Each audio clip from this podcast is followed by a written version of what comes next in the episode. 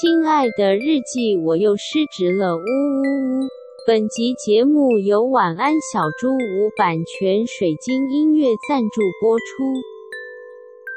我要讲我跟我男友去东京吵架的故事。哎、欸，我们去了十二天，理所当然要吵一下架吧？对，十二天是偏久了，对、啊，合理要吵了。对呀、啊，我们那天就在吵，因为因为我男友就是很北齐啊，就是要去 要去东京之前买了一双新鞋，然后到了东京之后就发现这双鞋咬脚，然后他就就是只要就是走路走个没几分钟，然后就是说可以走慢一点嘛。啊，真的偏阿北，我真的很气耶，然后我就开始碎念他，我就说。你难道不知道来到东京就是要一直走路吗？然后你还在那边给我脚痛，然后因为他脚痛的关系，他就是可能走路姿势会不良，导致于说他的腰也会痛，背也会痛，然后全身都在痛。然后我就会觉得很气，就是我要去哪里逛，比如说我今天逛完新宿，然后我呃逛完新宿的百货公司，然后我想要去逛新宿御苑，啊，新宿御苑就是一个要一直走路的地方，对，那个要走很久。对，然后他就说呢，我们想要，我想要先去咖啡厅休息一下，可休息完新宿御苑就关了，然后。那个怒火的喷射过来，我完全可以懂安吉在气，因为就是东京就是一个你就是要走到死的地方，对，而且因为疫情的关系又这么久没有出国，对，那就是出国就是要。走路走到爆啊！对呀、啊，就是要一直东东看西看，那样逛来逛去，闲、啊、来没事悠闲的一直走，一直走，一直看呢、啊。然后他就那边给我脚痛，然后而且重点是，我还叫他，我还跟他讲说，你要不要去买一双新鞋？然后他死不买哦。我觉得买新鞋这个建议非常合理，因为你本来去东京就会逛街，对，因为现在汇率这么低，你 why not 就买一双新鞋？你的鞋子是怎样？嗯、你的鞋子满坑满谷是不是？你一定还有鞋可以买的。好喜欢听安琪骂人，我就我就很生气，然后对我就气到有一次，就是有一天我们在走的时候，我真的是忍不住，就是气过头，因为前面我就是一直在碎念他，然后就是也没有到这么气，然后但是我有一天就突然就是那个临界点爆炸，因为你会越骂越气，你会越想越气，然后我就临界点爆炸，然后我就开始就是疯狂进入碎念，然后跟越骂越大声，就是。就是就是会变成说，在路上的路人都知道我们在吵架的那那一种吵架这样子。呃，他一看我势头上来，然后我男友也开始就是准备要跟我吵这样子，然后他就他就就是听我念完之后，他就说我们要不要先去找一个地方坐下来吵？然后我就说我不要啊，我就说我就是要逛啊，然后然后反正我们那样吵吵吵完之后呢，他就突然蹦出去就是说。我就跟你说啦，我为什么不买新鞋？就是因为我想要再给他一次机会然后，然后我就觉得好像也蛮有道理的。我就就是要买单了，我就要买单啦。然后他还说什么，他就是贪小便宜，他不想要再买一双新鞋。哦，对，我觉得这个就是有点类似那种你他已经荒谬到一个极致，对，你就发现说，Oh my god，他是一个 nonsense 的。所以你就没办法继续跟他吵，对，因为就是再吵也好像没什么效果，对。对，因为他就是一个这么非理性的东西，对，因为他就觉得他就是贪小便宜，然后都已经讲到这个份上，那你你都承认了，那我还能再骂什么？就是骂说你这是贪小便宜，没有，你已经知道了，对，没有，你这个时候就要干嘛？你要把他带到那个就是附近的那个学校的顶楼，然后就选那个日本的那个节目，然后这样喊说：哇，某某某，我就是一个贪小便宜的人。这样我就会原谅他，还可以，你一定会原谅，而且你还会录录影起来，然后播给我们看。对，而且就是因为他这样太荒谬，对，因为他的他基本上就跟我讲说，我就烂这样，对，比一个赞这样，然后他基本上就是这样，然后当下我就突然有点 OK 好。没什么好吵的，就老娘都气消了，这样就，好，就既然你都已经这么诚实的告诉我，那我就不吵了。这就是废到笑的原因，对，就是废到笑，废到笑。然后，因为他也看到我就是没有打算吵了，然后我们两个说好吧，那就不吵，那我们就去排队吃甜点这样子。然后就是在排队的过程中，然后我就开始划手机，我就说就是好烦哦，我的手机就是很慢，就是我的 SIM 卡不知道怎么了这样，然后就网络很慢，然后就他就突然蹦出去就是说。说，因为网络觉得你几白。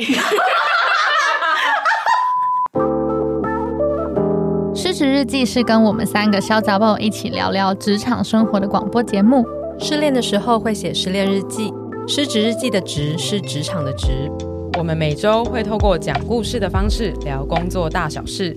聊那些年我们一起追的绩效目标，聊我们错付了多少青春在职场上。欢迎你们来到失职日记。欢迎来到失职日记，我是今天的主持人安吉，我是涵涵，我是四七。各位亲爱的娇女有，跟你的主管起过争议吗？一定要有的吧？之前不是很流行一句话，什么不要跟我起争议，一定要啊，一定要。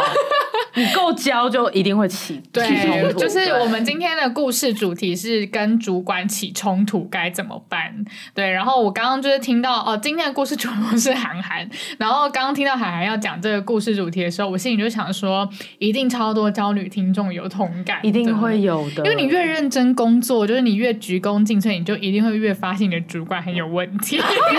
哎、欸，对，然后你就要跟他起争议，或者是主管没有问题，但是可能你们的。意见相左，对，对，那这个时候可能也会有一点摩擦，对。然后以前我们常常会听，哎，以前我们应该有聊过有关向上管理的事情。然后向上管理意思就是，就是你是你是身为下属嘛，然后你要怎么样 manage 你跟你主管之间的关系，还有可能 manage 你主管的期待啊，你们工作应该要怎么样相处啊，等等的，就是做这个向上管理的部分。然后让我想到就是以往就是。我曾经就是也因为有跟主管起争议而很认真的研究向上管理这件事情，然后研究到就是我还发表给公司的各个 manager，我记得你写了一篇 paper，我对我写了一篇 paper，然后跟大家分享向上管理是什么。然后，但是我印象超深刻，就是我写完那篇 paper 之后呢，我发现就是向上管理对我的主管一点用都没有。嗯，就是是因为我主管太烂，嗯、所以就是，所以我那篇我那篇 paper 就是在 diss，就是向上管理对他根本没有用。哦，好喜欢你用很正向的方式去 diss 他。嗯、对对，但是我不太确定，因为他他蛮烂的，所以我不太确定他有没有被 diss 到。有没有发现烂到没有病识感？对。然后刚刚涵涵也讲说，就是这今天的这个故事的主轴也是，就是向上管理没有用，该怎么办？然后我也很想知道怎么办。好的。带我娓娓道来。好，这其实是嗯、呃，我一个好朋友，然后他有点遇到这个工作的困扰，嗯、那他其实不知道该怎么解决，然后找我来问问看我的意见，这样子。嗯、其实我还蛮对不起他，因为他跟我分享这件事情的时候，其实是一月初，然后刚好那时候就是大确诊，啊、对，我只好就是跟他讲说，我还我还跟他讲说，OK 啊，没问题，你分享一下 scenario，结果我就生病。那他过了几天分享了 scenario 之后，我就说我过几天回来，我还在生病，然后。后来因为生病啊，然后跟泰州又灵修嘛，对，然后又过年啊，然后呃确诊完之后有非常多的后遗症，嗯、就我得的这一波病毒是那种后遗症特别多的，嗯、所以我就过年的时候才回他，就觉得非常的不好意思这样子。嗯、经过了研讨之后，我就有发现，哎，其实他原本想说他应该要透过向上管理的技巧来去解决他跟他主管之间的冲突，嗯、但是我认真的跟他研讨过之后，我就跟他讲说，快逃。真的是快逃！嗯、好，就带我娓娓道来。呃，我这个朋友呢，其实他是刚被调职的，嗯、他从台湾的总部要被调到西班牙这样子。哦、他其实原本在这间公司应该待了几年，然后他本来就有点想要转职了。嗯、那是因为呃，公司给他的这个外派的机会，那他觉得哎。能够去别的国家工作，我觉得是一个很好的经验。哦，所以他是要 relocate 过去，对，他要 relocate 过去的，嗯、对，所以他就想说，好，那既然有这个机会，我就先不要离职好了。啊、对，他其实是因为呃有这样子的一个背景，所以他才被调过去他的、嗯、的那个西班牙这样子。到西班牙之后，他的他有两个主管，一个是 direct report 的小主管，嗯、那这个小主管上面还有一个大主管这样子。啊那我这位朋友就叫他 A 好了。嗯，那反正呃 A 过去西班牙之后，他发现说 OK，那我之后就 report 给小主管，然后小主管上面还有个大的大主管这样子。那小主管是主要跟他起冲突的那一位。嗯，嗯，那。这个小主管他在开宗明义就先跟我讲说，这位小主管是第一次当主管。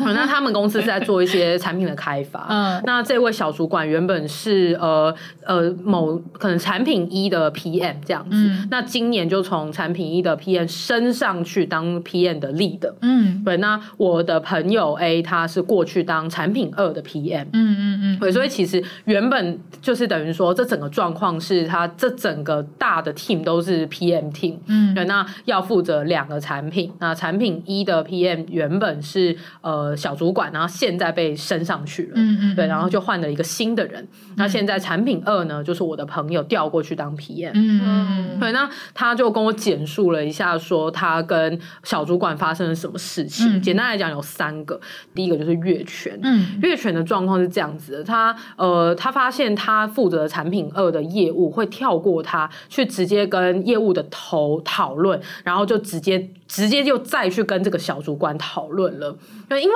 其实这是一件很不合理的事情，因为我朋友是产品二的主要负责 PM，那任何的事情其实都应该要先过我的朋友才对，对啊，所以就不应该是呃你们业务就直接去找业务头，呢还甚至是直接去跟小主管讨论。那最后呢，安吉这个笑是不是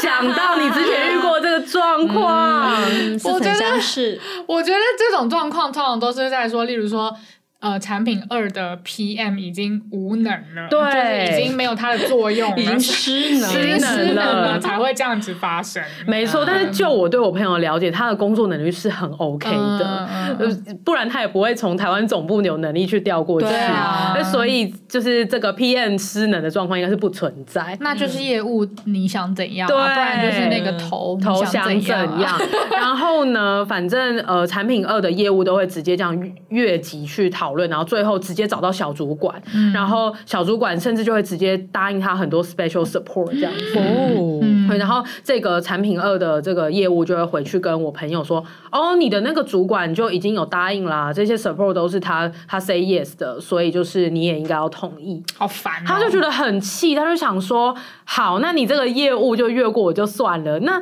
就是身为我的主管，那你怎么你应该知道说。”呃，你不应该来来代替我同意这件事情。对呀、啊，对啊，对，你现在已经不是直接能够管产品的人，你是、嗯、呃产品一、产品二的整个 PM 的 lead，那你就应该要把产品二的这个权限交给我才对，对呀、啊，而不是说就是。你发现了业务越权，然后你还没有点出这件事情，甚至还同意了，嗯、还要我也接受。那你来当 PM 啊，你来做啊，对，你来写啊，很瞎哎、欸，我觉得这超瞎的。嗯、然后我就马上有一个感觉是，哎、欸，这个其实是蛮像那种从技术职然后转主管之后很常犯的错误，对因为呃。通常做技术职做的很不错的人，嗯、在传统公司他都会得到晋升的这个机会嘛。对，对，那但是其实你在做管理职的时候，跟你还是一个执行者差很多。嗯，对，你在当执行者的时候，当然你能够包山包海的做，你能够完成多少的任务，代表你对于公司有很多的贡献这样子。嗯、但是身为管理者，你就不应该再跳下去再自己做，你要去思考清楚，说哪些东西是你应该放权的，哪些东西是你应该要真的再去。细节的 manage 的，对啊，他的贡献已经不一样了，对，不一样，而且他也应该要有一个敏感度去知道说，那我是主管，那我下面的两个产品都各自有 PM，嗯，那这两个产品的 PM 就应该要为那个产品去做决定，嗯，而不是由我来做决定，这样子。对啊。对，所以这就是他遇到的第一个问题，就是越权。嗯，那再来第二个问题是烂好人，嗯、就是嗯、呃、A 都会去跟小主管反映说，哦，就是他们部门有一个同事，他对产品二处理的方式有差别的对待。嗯，对，那他其实去呃，我朋我朋友去跟小主管讨论这件事，其实是想要跟主管一起去想办法去解决的。嗯、对，但是小主管却想要当和事佬，他没有想要得罪谁，哦、所以他可能就会觉得。哦，没关系啊，就是这个其实也没有出大包啊，所以好像你你发现了这个问题，好像不需要被处理这样子。嗯，嗯，可能甚至都还会跟他讲说，那多一事不如少一事嘛，你就大事化小，小事化无啊，那我们就不要去得罪谁啊，这样子，那就蛮瞎的。我很好奇，他平常有没有在工作？他身为主管，不就是要来处理这种事情吗？对，但是我觉得，如果换换一个角度去想，他如果是一个新手主管，他以前还在当就是技术职的时候，嗯、他可能真的会觉得，哦，那我们以团队产出为优先，嗯、我就有这些小小的状况，好像也没有到很影响，那我就就不要处理也没差。但他没有意识到说，他现在已经变成主管，嗯、对，当就是你。你下面的 PM 去跟你反映说团队里面有这个状况，其实就应该是他自己的责任，他要来来处理。对啊，如果处理这个是没有处理这件事情没有差的话，那要他这个主管干嘛？对对，而且我我朋友就是因为发现有问题了，对呀、啊，所以才去反映的啊。Oh my god！嗯、没错，就是有这样烂好人的状况。嗯嗯。就是完全不太知道自己身为主管的责任在哪里。对，我觉得他完全就是一个被晋升，但是还是用 IC 就是 individual contributor 这样子，算是个人贡献者的思维在做事。对，所以我觉得还蛮严重。嗯，好，然后最后一个的状况就是叫做只说不做。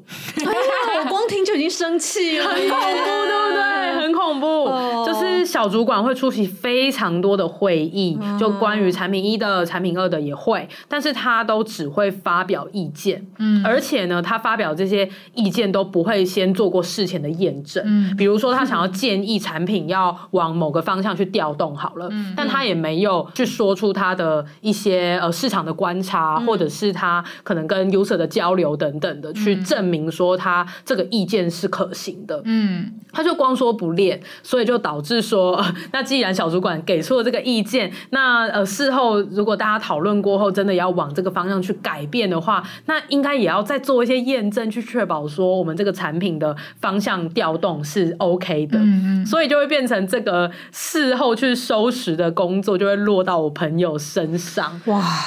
然后因为这个月议会议就越发的，就是越来越多，所以小主管这样子光说不练的状况就会越来越多，他讲的意见越来越多，所以我朋友的工作量就会越来越多。嗯，然后就非常惨的是，呃，这位朋友 A 就身体就累出毛病啊，对，所以就近期呢，还有甚至赶快回台湾就医这样。哇，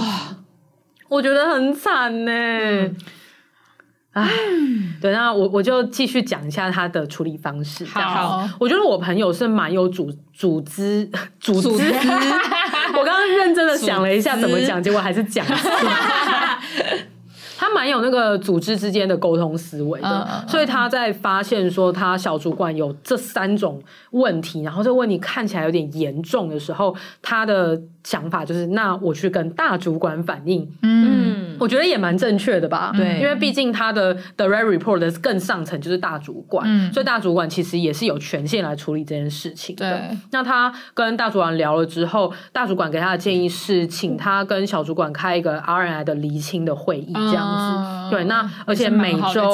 每周都就是跟大小主管个别开一个 one on one。嗯，我觉得其实大主管的建议也是 OK 的，他也蛮负责任的。对啊。啊，因为它毕竟是更大的层级了，对，所以一个。就是他的下两层的人发生了一个沟通状况，其实对于这个大主管来讲，应该是算小的，对。但他还是愿意去给予这样的建议，而且甚至每周都还愿意再去跟我朋友进行一个玩玩。嗯，我觉得其实算是一个蛮有诚意的处理。是是嗯，然后我朋友自己也有反省，而且其实他反省很多，我觉得他心里是很有唱衰鬼的。嗯嗯，他他有一直在想说，是不是他自己不好，或者他自己沟通不好。错，所以他也有就是真的试图的看了很多书，然后找很多人问，嗯、在想说是不是他真的自己做错，嗯、所以导致他跟小主管之间的问题会那么严重这样子。嗯、那他有跟我分享他的反思，他说他其实很难信服小主小主管的领导，嗯、因为小主管根本就不懂产品二，嗯，因为小主管是从产品一升上去的嘛，哦，对，所以其实呃，他对于产品二真的就是不了解，嗯，然后又很喜欢只说不做。然后很多时候就是靠一些感觉给建议，没有拿出数据啊，也没有拿出一些市场的资料，嗯、所以呃这件事情让我的朋友非常的反感。嗯，但其实同与此同时，小主管又要管理我朋友的 KPI，嗯，那他就会觉得非常的卡，他就是明明就知道说，呃，我上面的人真的就是不懂，对而且还乱做，嗯，可是我上面的人又要帮我打分，嗯，他就会是非常非常的生气，好可怜、哦，然后就生病了。哎呦，这很狱卒哎很惨，对不对？对啊、我觉得超惨。嗯，听完这件事情之后，就是我有我有帮他分析一下，给了他一些建议，嗯，而且一些算宫斗的对策。哇、嗯，对。但是呃，在讲出我给的建议之前，我想要听一下两位的看法。嗯、如果呃我的朋友今天问的对象是你们的话，你们会怎么建议他？这样，因为说不定会有跟我不一样的看法。我我好像会想要先问一个问题是：这一个小主管他当初是为什么可以升上去的啊？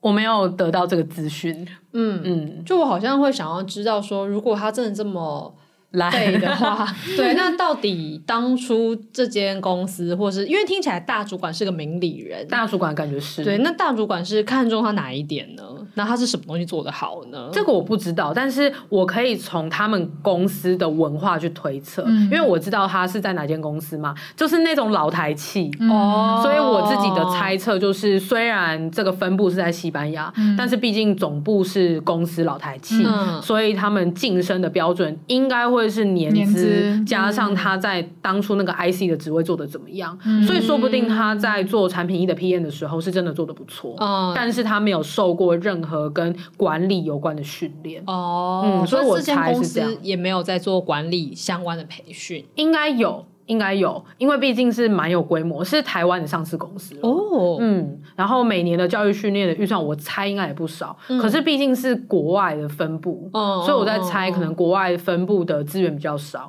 嗯，嗯 我会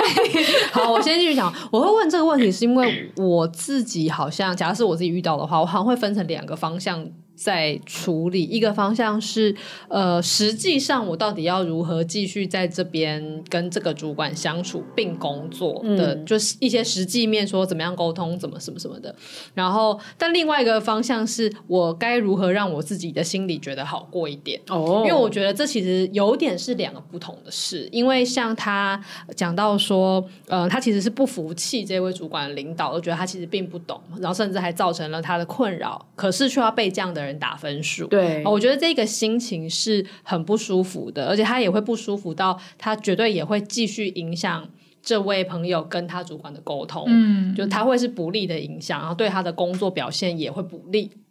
可是这个事情跟实际上他们该怎么做是说不定没有关系相关，对，所以我好像会把它分成两个区块来处理。所以刚刚我会问的那个问题说，那到底？这位小主管有什么做得好的地方吗？他比较偏向是去处理心理舒不舒坦的这一块。然后，因为我都会觉得说，如果在心里不舒坦的状态下，再去想怎么沟通的技术，通常都很容易想歪，嗯、因为怎么样做你都不会满意，因为实际上是你心里有些愤怒，因为你就是不爽，对那个 对那个不爽没有排解的话，怎么做都是不会开心的，对对，所以我好像会想要先去把情绪这个部分稍微整理整理，然后再去看沟通面怎么做，因为其实我觉得大主管给的建议已经算是不错的，嗯，对啊，嗯，就是以真真的执行面来讲，就是这样子做是不会歪掉，嗯。嗯，对对对，我好像大概的方向会是这个样，安吉呢？我可能会想要了解一下我的同才的想法，哎，就是这个大主管应该不只带我一个人吧？哦、那其他人怎么想这个大主管的？你说这个小主管，小主管哦，这个小主管，这个小主管，哦、对，哦、应该不只会帮我一个人打分数吧？哦、那他，我我可能会看一下我的同侪。是怎么样的状况？就如果同才们也觉得这个人很有问题，对，那感觉我心里就会比较平衡一点。然后不然就是说，哎，如果说同才就是比我废很多的话，那那就是可能我也会比较平衡一点。对，就是就是因为。废的人就是会去带废的人，所以这里可能这个分公司可能就是偏烂，对对对对，那可能就是我自己要调整我的期待这样子。对，就是我是不是也应该来这边养老就好了呢？对对对，这样我都不会生气了。你们都给出就是跟我不一样的角度的建议，那我再我再叫我朋友来听这集，可以啊。还有什么建议可以给啊？我想一下，好像就是这样哎，好像没有别的了耶。对，我觉得我们的状况好像都比较像是想要收集更多关于他们两个之间之外的资讯。好的，对。那我来分享一下我之后怎么怎么给他建议这样子。啊、我就跟他讲说，嗯、呃，第一个我就认真的分析了一下这个状况。嗯、我就先跟他讲说，我觉得就他跟我陈述的内容，我觉得 小主管本人最大的问题，应该就是他第一次当主管，他完全不知道。怎么办？嗯，对，而且他可能自己也不觉得自己有问题。对对，我觉得这应该是最大的问题。对，没有病视感的 的主的新手主管，所以他其实不知道怎么样的管理是好的。对，所以我就跟我朋友说，他原本的策略是要透过向上管理来解决。我自己是觉得不太可能。哎，我也觉得，我也觉得不太可能。就是他没有自知自己的角色，那有什么好向上管理的呢？没错，没错，就是。就是朽木不可雕的感觉。就如果你要用向上管理来雕的话，至少它要是块木头，但是它是朽木，所以我就跟他分享了一下，说我觉得如果跟主管发生冲突，然后要透过向上管理来解决，通常这个主管应该要有一定程度对自己的觉察，嗯，就是可能至少要。觉察说，哎、欸，我现在好像跟我的下属沟通有状况，嗯、我给了他建议，他好像看起来不是的，不是那么的满意，或者是说他在执行上面他的工作 loading 好像有一直变大，嗯、然后他的身心状况有变差，嗯、那到底是出了什么问题呢？可能至少要有这样子的思考能力，嗯、或是觉察到现在自己的团队好像有一点问题，对，而不是一直这样子下去。嗯、对，所以我就跟他讲说，如果你用向上管理的方式让他呃去委婉的反映这件事情，那他如果自己有觉察的话，你们才有讨论的可能性。对呀、啊，对对。那如果他现在是一个完全没有病识感的人，你你来向上管理的话，他只会觉得。你很烦吧？对对对，或者是他只会觉得，哎、欸，你们就是意见相左，嗯、你们就是各各执一词这样子，嗯、那这中间是没有任何沟通的可能性的。对啊，因为对方好像也没有想要沟通。对啊，对，所以就是我后来就给他的建议，第一个就是不要再想着向上管理了，嗯、这不是你的向上管理的技巧的问题，这是那个人的问题。对，对，因为向上管理就是就是。就是你要对，你要去思考说对上的人要怎么样沟通嘛。嗯。可是那个人他一本没有意识到他身为上的一个角色是怎么样的话，那你的管理其实就是有点像对牛弹琴。对对对对对。嗯 嗯，对，因为管理讲白了它是沟通，但是因为现在。至少以你的这位朋友 A 的角度来看，他的主管的问题其实不是他们两个的沟通问题，对是他的主管本身有问题。对，可是你是不能靠沟通去解决另一个人的问题，是，因为沟通能解决的是只有你们沟通之间的对你们的关系的问题，对，所以他有点放错那个。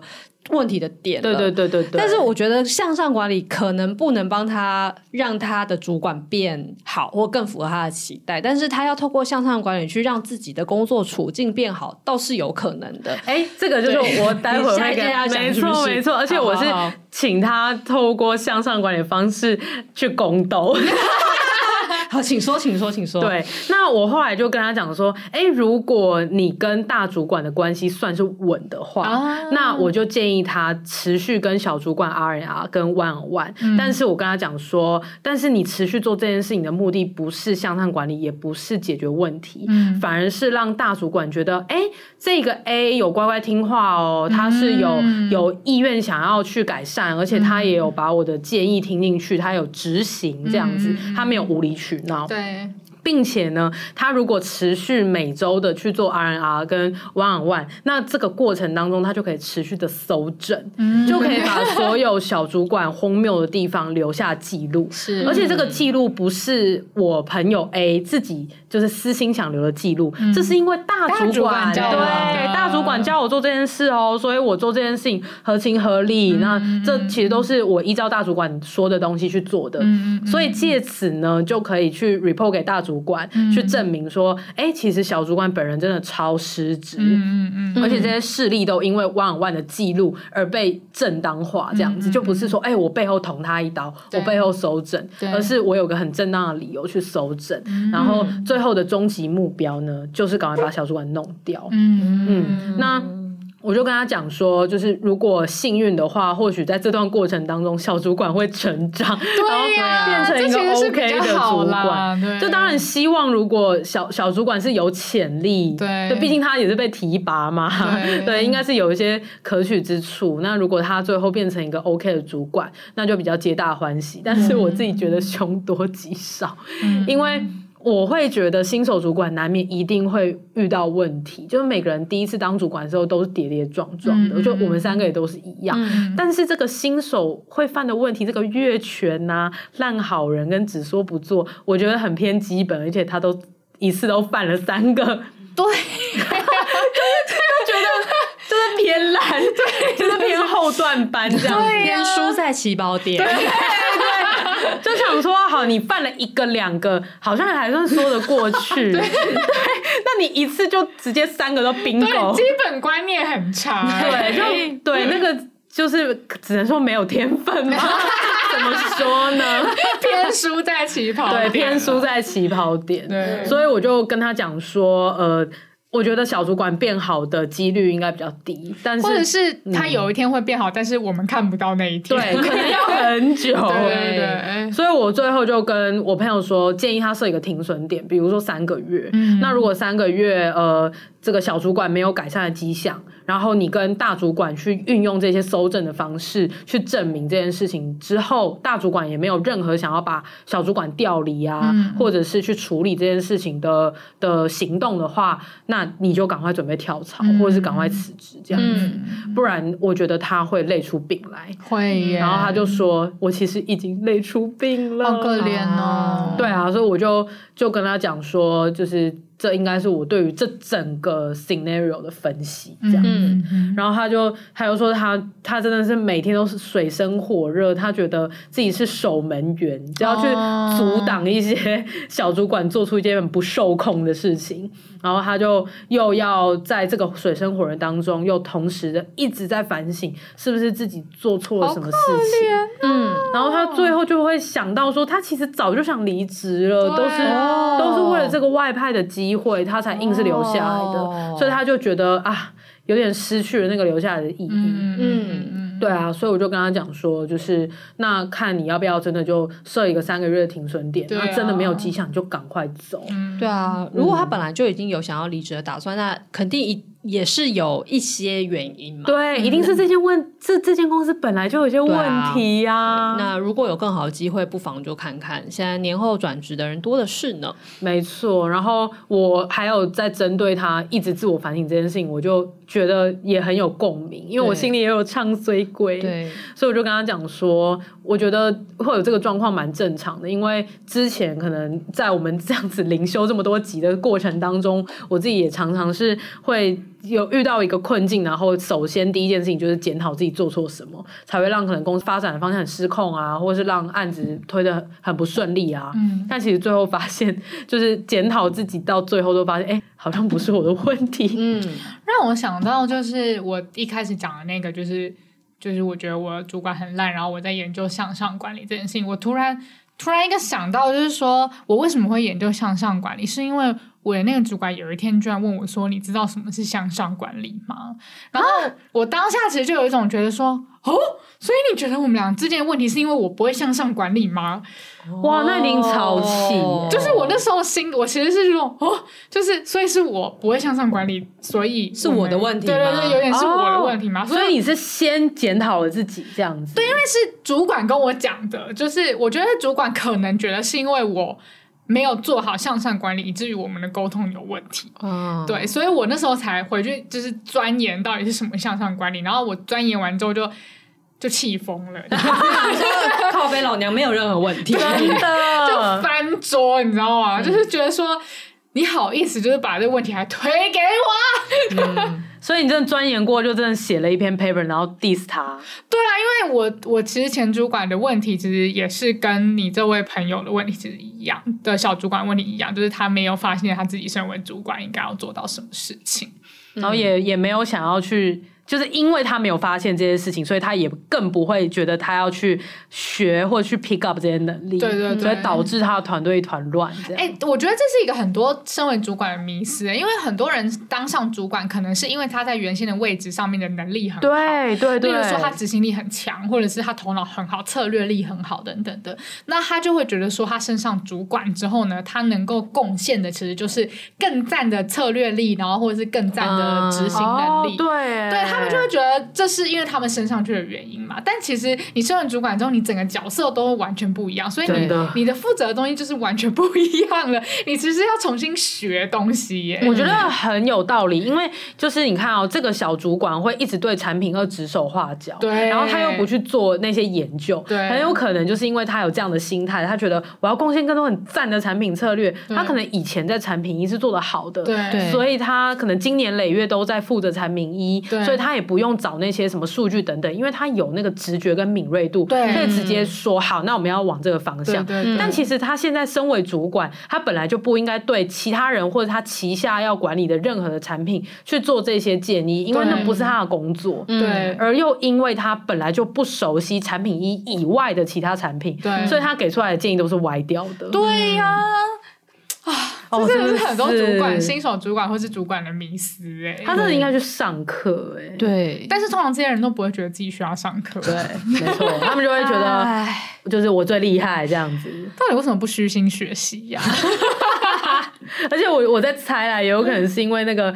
公公司的那个发展呢，因为最近不是就是经济不景气嘛，啊。所以他想说哦，会不会是因为那个预算不够，所以就还没有还没有安排到这个新手主管的 training。所以我就想说啊，我这位朋友 A 也是辛苦，而且我后来发现，其实新手主管是一个很岌岌可危的位置、欸，是，对啊，就是你如果不赶快跟上学习，就是跟上曲线对那个学习曲线的脚步的话，其实你很容易会被下面的人取代掉。对啊而，且下边人都会恨你恨到，对，对。而且下面的人也很容易会把你工作斗死，所以就是你身为新手主管还不赶快学习，真是北齐到不行。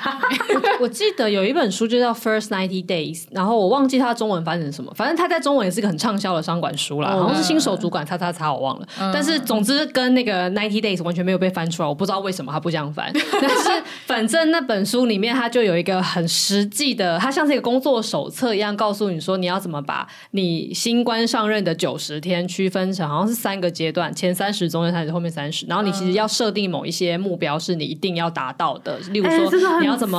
知道利害关系人，然后看清局势是什么，然后怎么重新，你有没有办法重新去呃用自己的话去去呃，首先你要先定义现在你的部门跟你的团队的目标跟这个其他的部门的关系是什么，那你有没有办法说出来你的部门要达到的目标是什么，嗯能不能对你的伙伴解释，巴拉巴拉，反正就很多个像这样子的东西是你要在这个九十天里面逐步去达成的。他说这是你要 survive 一个新手主管这件事情非常重要，需要度过的难关。哎、对呀真的是 survive，对，是 survive。而且新手主管，我觉得他新鲜的程度就跟新鲜人一样新哦，鲜。对对对对对你只要做不好，就很容易就被淘汰掉啊。他也是有所谓试用期，对，新手主管超有试用期，只是那个试用期不是公司给的，而是大家给你大环境大环境 我。真的是呼吁各个新手主管不要那么白目。可以去找那本书来看看，查一下应该会查到中文译名。嗯，